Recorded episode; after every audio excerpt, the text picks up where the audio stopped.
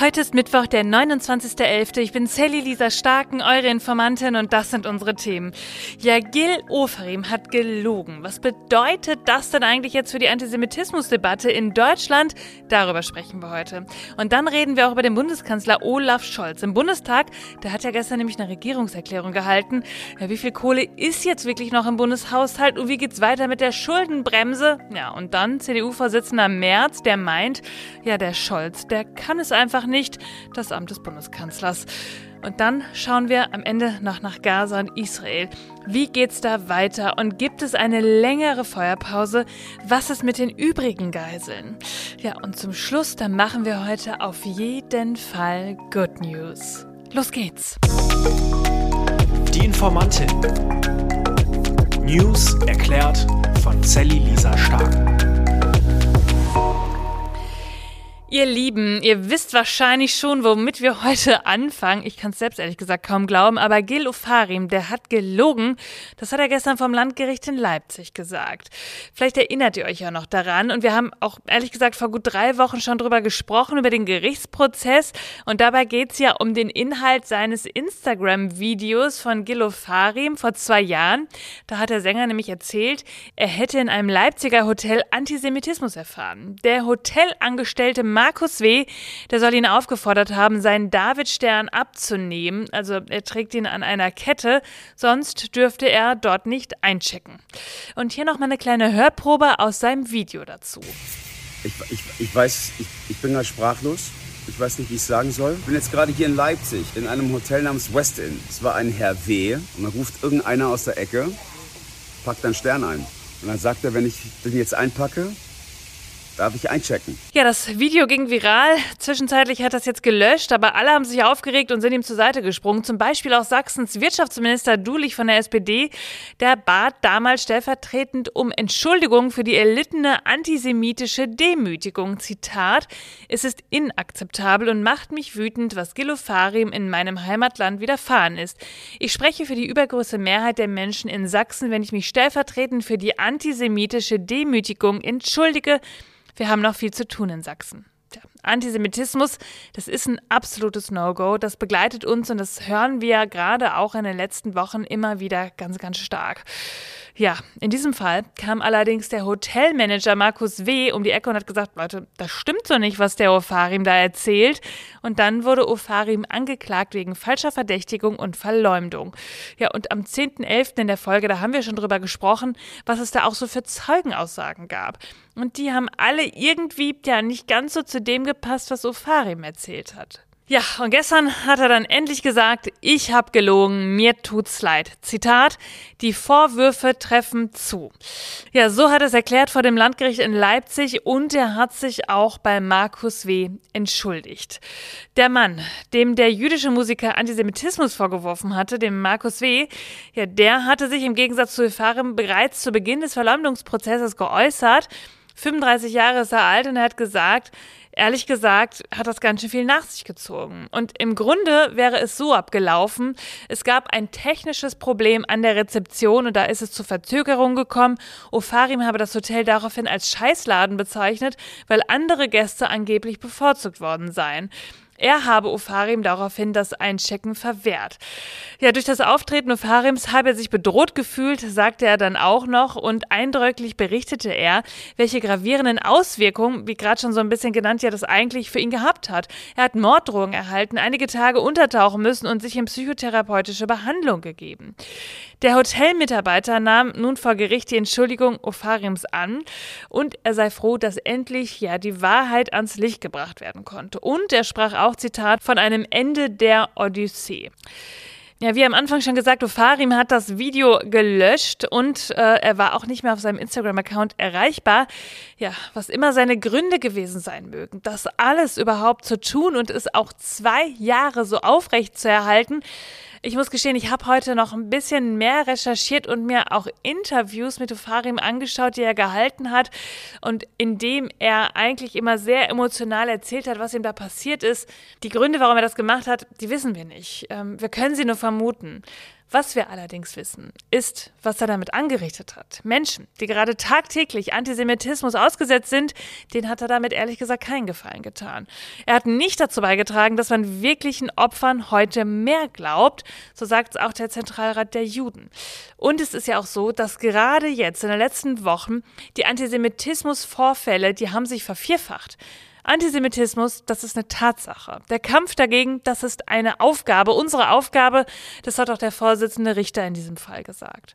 Ja, das Verfahren gegen Ofarim wegen Verleumdung und falscher Verdächtigung, das ist nach diesem Geständnis, mit dem alle irgendwie nicht so ganz gerechnet haben, vorläufig eingestellt worden. Er muss jetzt 10.000 Euro zahlen und zwar an die jüdische Gemeinde zu Leipzig und den Trägerverein des Hauses der Wannsee-Konferenz.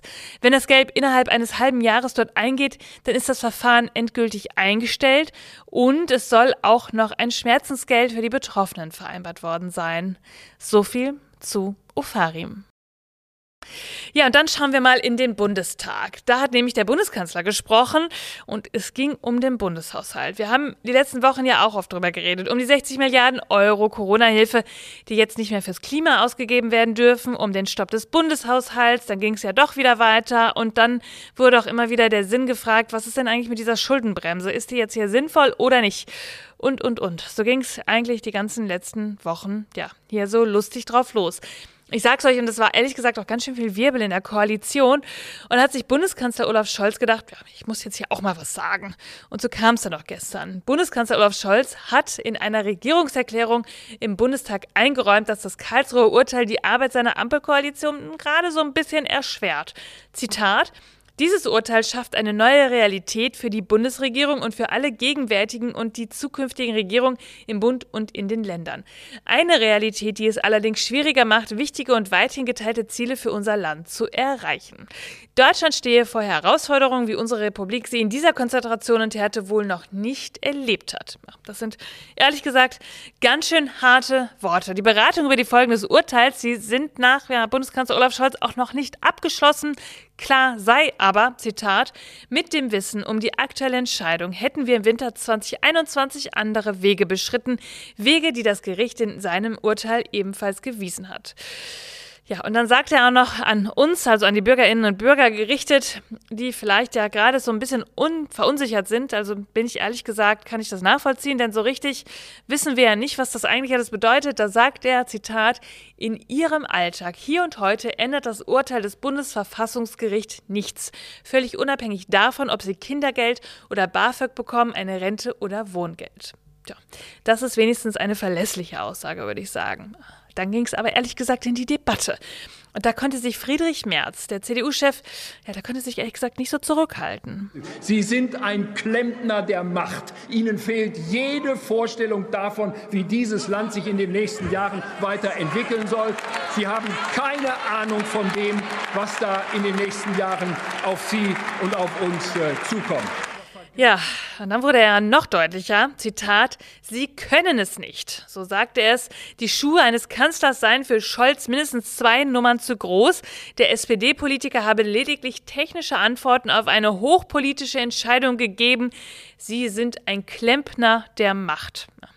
Ich habe ehrlich gesagt das Gefühl, das letzte Wort ist da gerade noch nicht gesprochen und wir werden uns noch öfter die Finanzen des Bundeshaushalts hier anschauen müssen, denn die betreffen uns ja am Ende doch alle. Schauen wir nach Gaza. Ihr habt mir ganz viele Fragen gestellt. Wie viele Geiseln sind jetzt frei? Wie geht es da weiter? Wie geht es den Menschen vor Ort? Lasst uns mal zusammen hinschauen. In Gaza werden ja gerade immer wieder Geiseln freigelassen, insgesamt schon 69 Menschen. Und nach Angaben von Eilon Levi, Sprecher der israelischen Regierung, werden noch 184 Geiseln im Gazastreifen festgehalten. Davon sind 14 Ausländer sowie 80 Israelis mit einem Zweitpass. Israel entließ weitere 33 palästinensische Gefangene aus der Haft. Dabei hat es sich vor allem auch um Frauen und Jugendliche gehandelt und der jüngste Teenager war den Angaben zufolge nach 14 Jahre alt.